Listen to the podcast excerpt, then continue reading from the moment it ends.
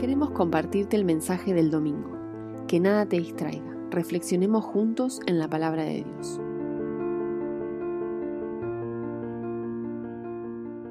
Bueno, eh, muy buen día iglesia. Eh,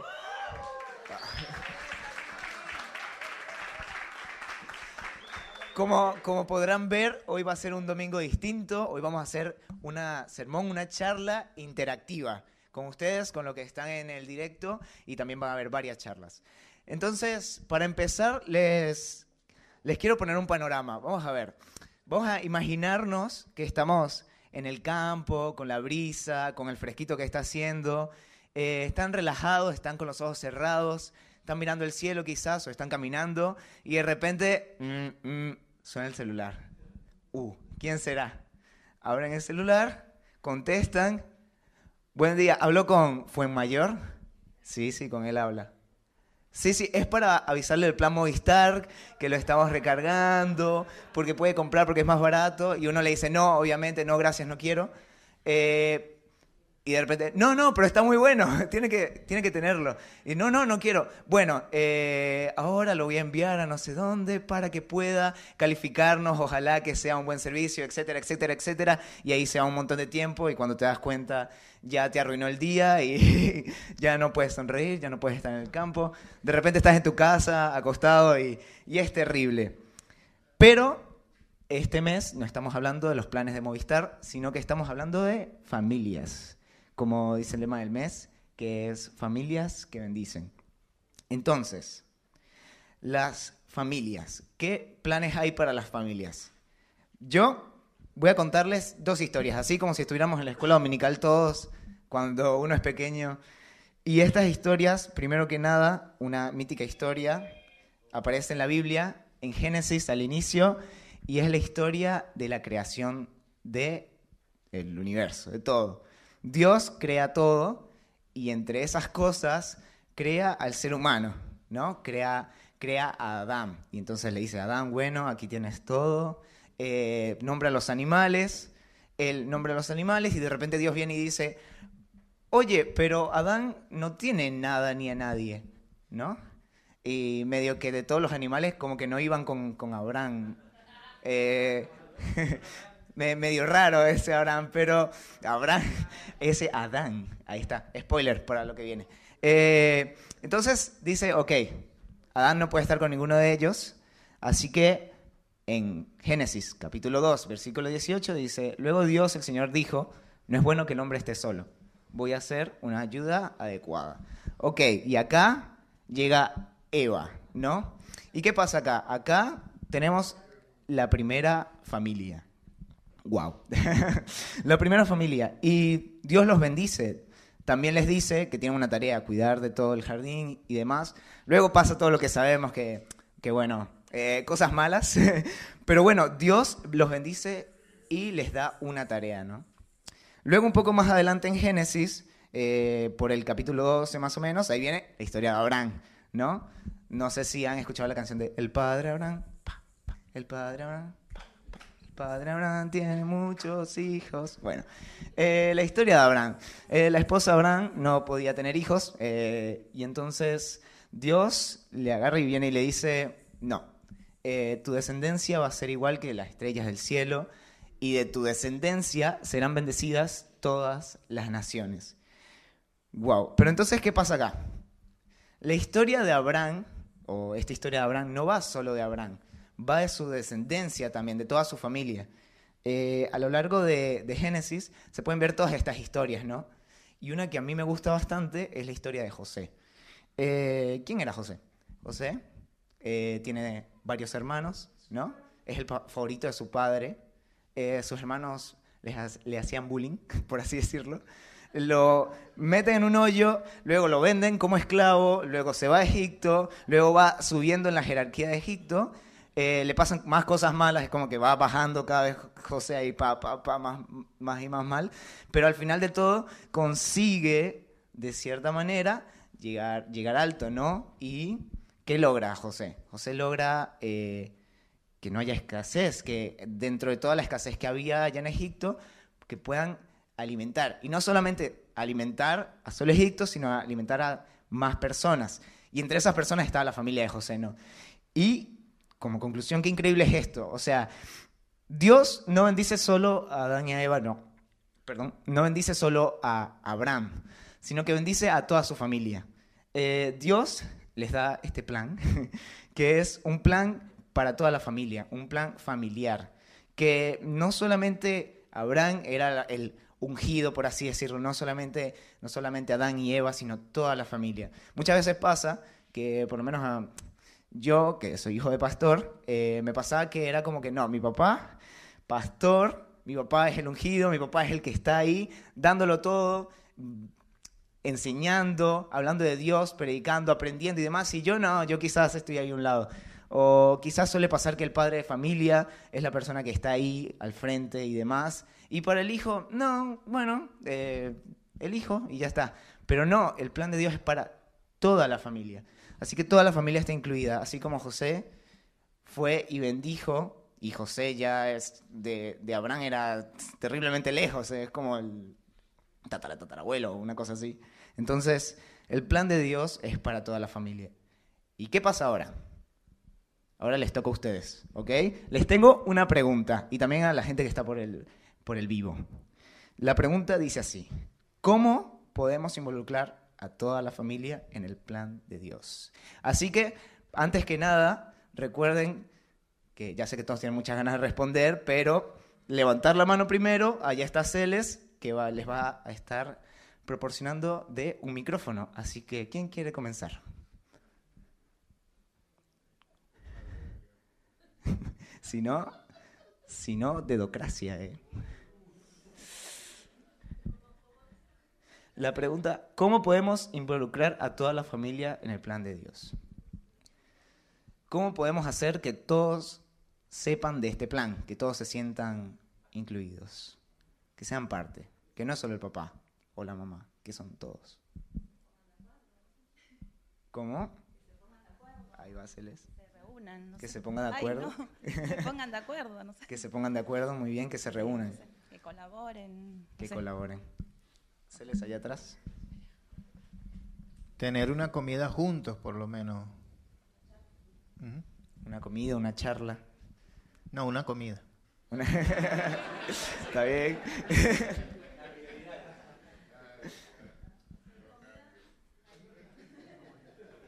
ah, bueno soy el secretario de Miel y me dice que... Reconociendo los dones. Reconociendo los dones. De, cada, integrante de la familia y eso potencia. Wow. Muy bien. ¿Alguien más? Allá, Adri. Creo que con el ejemplo nuestro y también contando cada día los lo que hace Dios con nosotros, los milagros que hace Dios, la transformación. Entonces, en las charlas nosotros podemos dar testimonio de esas cosas y con nuestra actitud, con nuestra actuar, eh, también podemos mostrar que estamos en un camino distinto y que ellos pueden involucrarse también.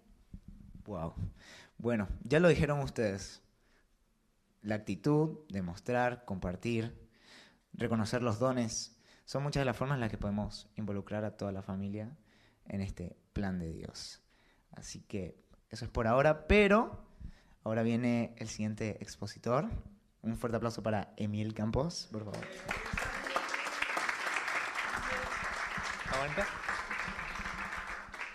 Buenísimo, la de cosió, la rompió.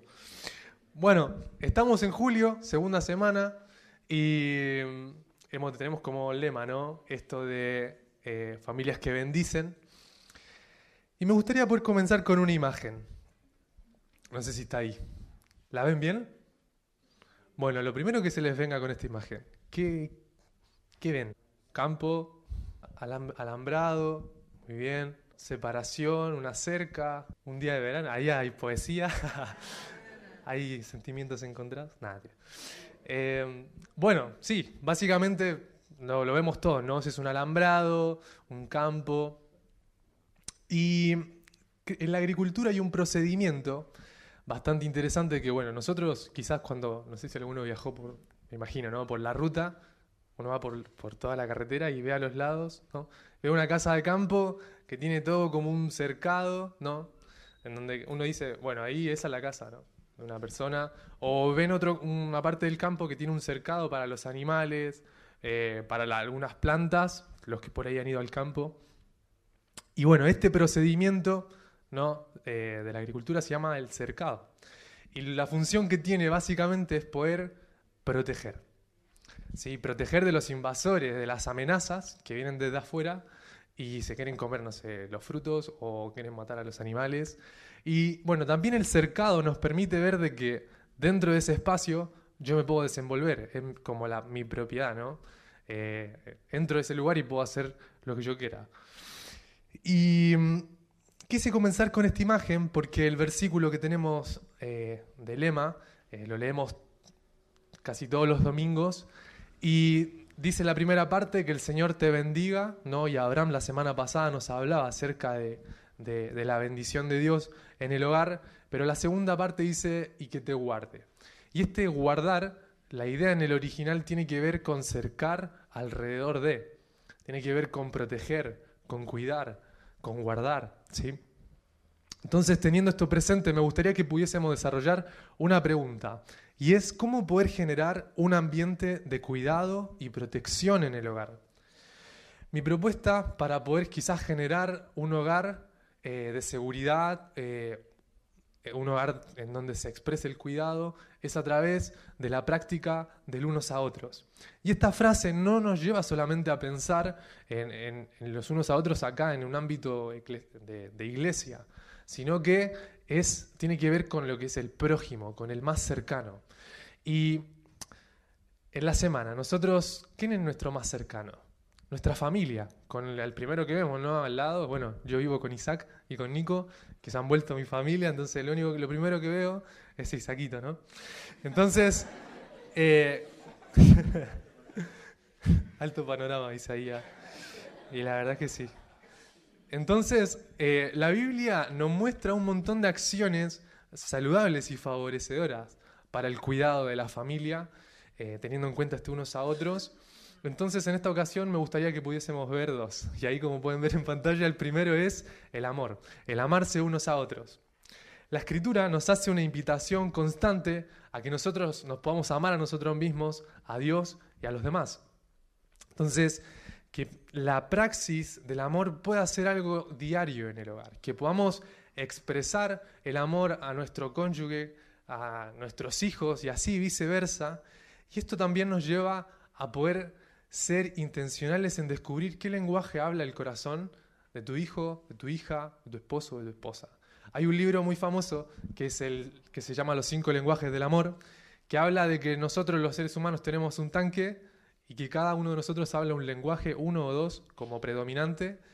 Y cuando la persona recibe ese amor conforme a su lenguaje, experimenta el amor.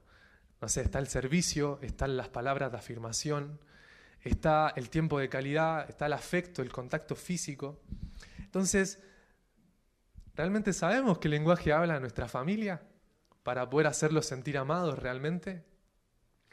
Puede ser, no sé, eh, un abrazo, puede ser una palabra de, dale, vamos para adelante, de, de aliento, de afirmación. Puede ser quizás pasar tiempo de calidad, una cena, como decía hace un ratito ahí Carlos. Eh, quizás puede ser llevarle el desayuno a tus papás, no solamente el día que cumplen años, o eh, porque esa nos pasa, ¿no? Ahí nos acordamos. O cuando es el día del padre, el día de la madre. Entonces, que podamos movilizarnos en casa desde el amor.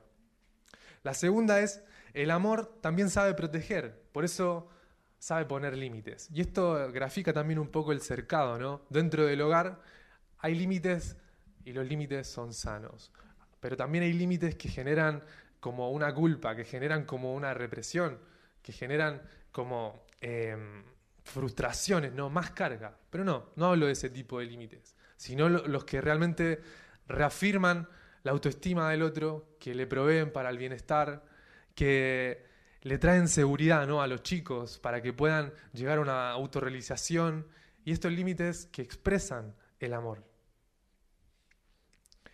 La segunda acción para poder brindar eh, un espacio en, en casa de seguridad, de protección, es poder tener un espacio, valga la redundancia, para poder abrir el corazón. Y esto habla de poder compartir las cargas unos a otros y también de la confesión. Qué lindo sería poder y que el hogar sea un lugar para poder vivir con transparencia. Y esto eh, nos moviliza a ser intencionales, nos moviliza a poder forjar un espacio de confianza en donde el hogar no debería ser un, lugar para nosotros caretear nuestras luchas, para caretear nuestros errores, para caretear eh, aquello que nos cuesta, el dolor, un lugar en donde se imparta el miedo, donde se imparta el juicio, sino que al contrario, debería ser un espacio en donde podamos practicar la confesión, en donde podamos practicar, che, papá, esto me cuesta, che, más sabes que estoy luchando con esto hace un montón. Y esto realmente protege, sana.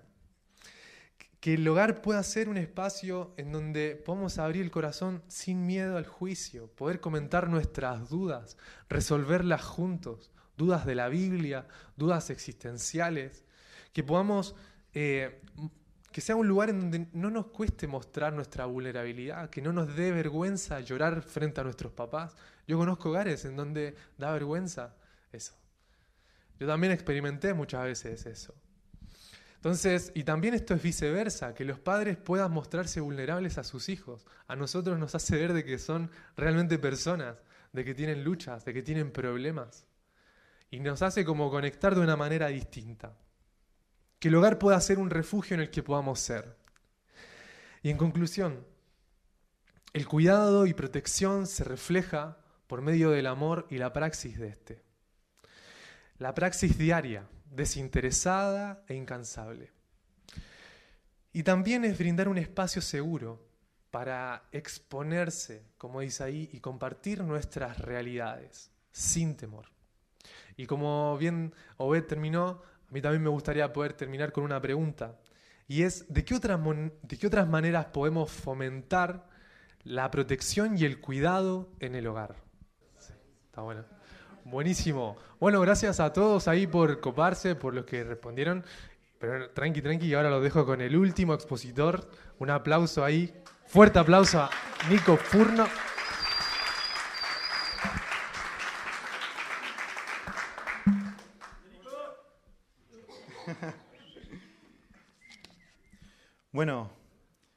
Antes, hacer un paréntesis, les pido oración por mi ojo izquierdo. Ayer me entró una basurita y me refregué, me quedé un poquito colorado. Así que salgo acá, me voy al, al oftalmólogo, eh, oren por mí, para que Dios me sane. Pero no vamos a hablar de amenazas que atentan contra los ojos, contra la salud, sino amenazas que atentan contra la familia. Amenazas que atentan contra la familia. Y vamos a mencionar algunas de ellas. Pero la primera sería las heridas emocionales aquello que provoca dolor a veces tiene que ver con esas heridas que tuvimos dentro del círculo familiar o en una etapa de formación, en la niñez, en la adolescencia. Un escritor expresa que cuando su hijo menor llegó a la edad de la adolescencia, no había tomado el debido cuidado para estar con él, para charlar de forma habitual, y estaba tan preocupado por el trabajo que mm, no escuchaba a su hijo cuando le decía, papá, papá, papá, hasta cinco veces le llegó a repetir. Y, llegó, y el escritor dice lo siguiente, dice, él llegó al punto de tomar mis mejillas en sus manos y dirigir mi rostro hacia el suyo. Papá, si no me estás escuchando, si no me estás mirando a los ojos, me parece que no me escuchás. Gracias a Dios que pude corregir ese error y demostrarle a mi hijo que realmente vale para mí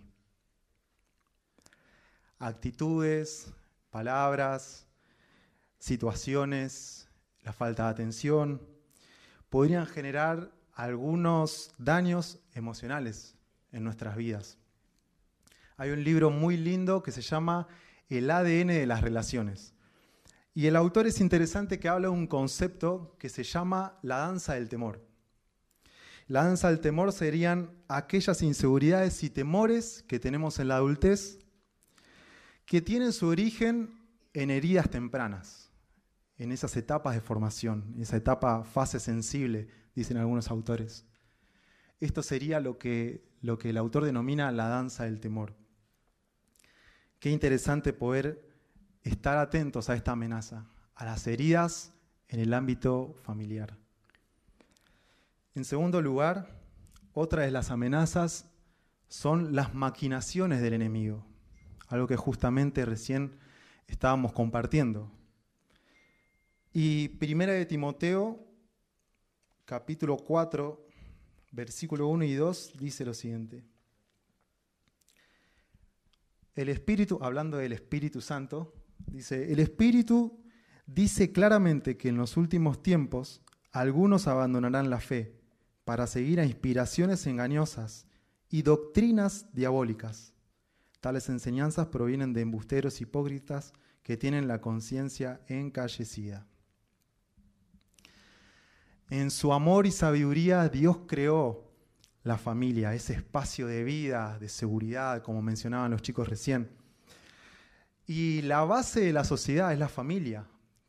Y es el primer círculo en el cual nos desarrollamos, en el cual crecemos. Y el plan del enemigo justamente es destruirla. La familia expresa al Creador, expresa el carácter de Dios. Y el fin del enemigo es socavar la familia para que la sociedad quede sin una base sólida. Y una de las maneras de hacerlo es como dice este pasaje, es a través de engaños, de mentiras, para conseguir que las personas se aparten de Jesucristo. Como dice, vamos a ver el versículo nuevamente, dice que en los últimos tiempos personas abandonarán la fe, es decir, se apartarán de Jesús, para seguir inspiraciones engañosas y doctrinas diabólicas. Ese es uno de los planes que el enemigo tiene, generar enseñanzas engañosas y doctrinas que tienen que ver con el diablo. Y por último, otra de las amenazas que atentan contra la familia es una cultura antibíblica. La cultura en sí no es algo malo. La cultura podríamos explicarlo como si yo tuviera una bolsa y dentro de esa bolsa yo tengo valores, costumbres, arte, eh, música, pintura. Todo eso sería la cultura. No es, algo mal, no es algo malo en sí mismo. Pero cuando se ignoran las Sagradas Escrituras, eh, vemos, que, vemos que eso puede repercutir en la sociedad, en las familias. Hoy en día hay como una tendencia del sistema a, proponer una cultura que, que desecha a la Biblia, que deja a un lado la palabra de Dios. Desplazar la palabra de Dios de la vida cotidiana, de la vida familiar, podría tener consecuencias graves. Y segunda de Timoteo 3, 1 al 4. Segunda de Timoteo 3, 1 al 4 dice, también Pablo le sigue mencionando amenazas a Timoteo y le dice, ahora bien, ten en cuenta que en los últimos días vendrán tiempos difíciles. La gente estará llena de egoísmo y avaricia serán jactanciosos, arrogantes, blasfemos, desobedientes a los padres, ingratos, impíos, insensibles, implacables, calumniadores, libertinos, despiadados, enemigos de todo lo bueno, traicioneros, impetuosos, vanidosos y más amigos del placer que de Dios. Aquí esta descripción que el apóstol Pablo nos hace refleja cómo el egoísmo, la desobediencia a los padres, la búsqueda del pecado, eh, la rebelión contra Dios serán las expresiones culturales en una época posmoderna, como una época en la cual estamos hoy. Es interesante poder ver toda esta lista que refleja el carácter de las personas, el carácter que genera una cultura antibíblica. Hay una historia que me gustó mucho de un adolescente que le preguntó a su abuelo qué actividades debía elegir. En la escuela secundaria él tenía una gama de posibilidades para elegir. Y entre ellas estaba elegir un oficio, eh, elegir una carrera universitaria, sumarse al equipo de fútbol, meterse en los medios audiovisuales. Y su abuelo le dio este sabio consejo. Le dijo a este chico, elegí lo eterno. Entonces el adolescente después se quedó pensando y se puso a pensar si los medios audiovisuales o el fútbol eran eternos. Y al pensar en qué es eterno en la vida, él llegó a una conclusión, de que la palabra de Dios sí era eterna. Empezó a memorizar versículos, sus calificaciones empezaron a mejorar notablemente y a sus compañeros de clase les empezó a mandar tarjetas de cumpleaños con la siguiente dedicatoria. Querido amigo, quisiera regalarte algo eterno. Y justamente es el conocimiento de cómo podés llegar a tener vida eterna.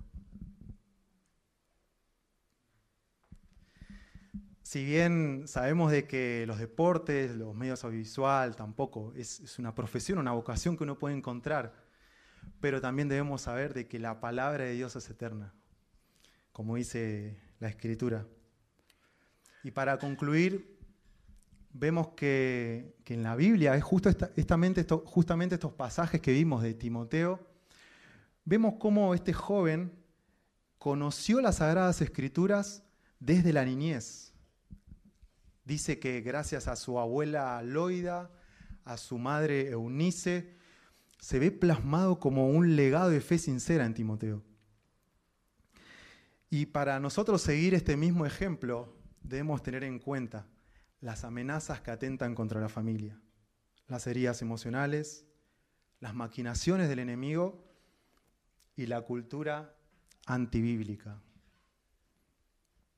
Y para interactuar tenemos esta pregunta, ahí pueden levantar su mano, y dice, ¿qué hábitos necesitamos desarrollar teniendo en cuenta estas amenazas? ¿Qué reflexiones, qué conclusiones podemos llegar también teniendo en cuenta estas amenazas? Israel. Em, hay algo que yo eh, quiero compartir. Eh, ya había hecho mención de, esto hace, hace un ratito, pero yo, em, yo me acerqué al Señor principalmente porque vi el testimonio de mi mamá. Mi mamá desde que yo, desde que yo tengo memoria, mi mamá siempre eh, la vi postrada delante de Dios, teniendo una, una relación con Él.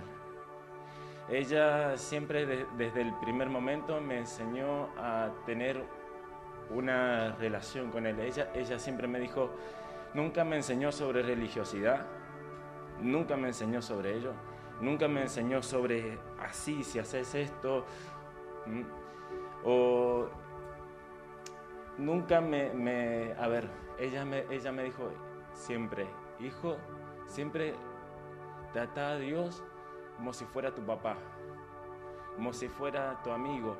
Es normal que sientas dudas, es normal, y está bien que, sientas, as- que, te sientas confundido, pero Dios está ahí a, tu alcance.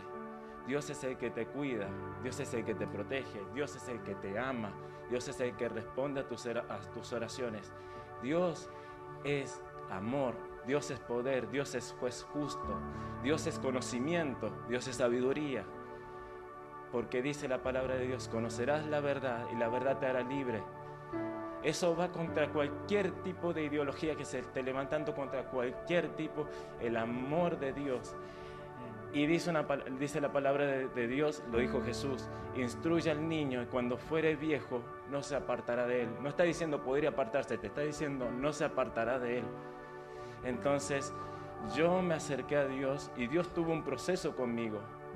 Dios tuvo un... Sí, me comporté muchas veces como un joven rebelde, como este... A veces me sentía juzgado por Dios, me sentía señalado por Dios, pero sin embargo el amor de Dios, el amor de Cristo, por mi mamá principalmente, es el que a mí me, me- impactó. Porque incluso y ahora estoy viendo cómo Dios está obrando en mi familia, porque antes cada uno seguíamos por nuestro lado, mi papá, mis hermanas, Y ahora veo que por, por la fe y el amor de, mi mamá, toda la familia se está acercando a Dios. Porque justamente es, es eso lo que hace, es el tiempo. El amor a Cristo hace eso. Una persona, dice, dice la palabra de, Dios, y perdón que lo estoy haciendo muy extenso, pero dice, em, cree y tú y tu casa será- serán salvos. Y eso que incluye la salvación a todo. El enemigo no puede atacar cuando hay una vela encendida que alumbra a todos los que están en la casa. Y eso es lo que el diablo quiere hacer, apagar esa vela. Pero no,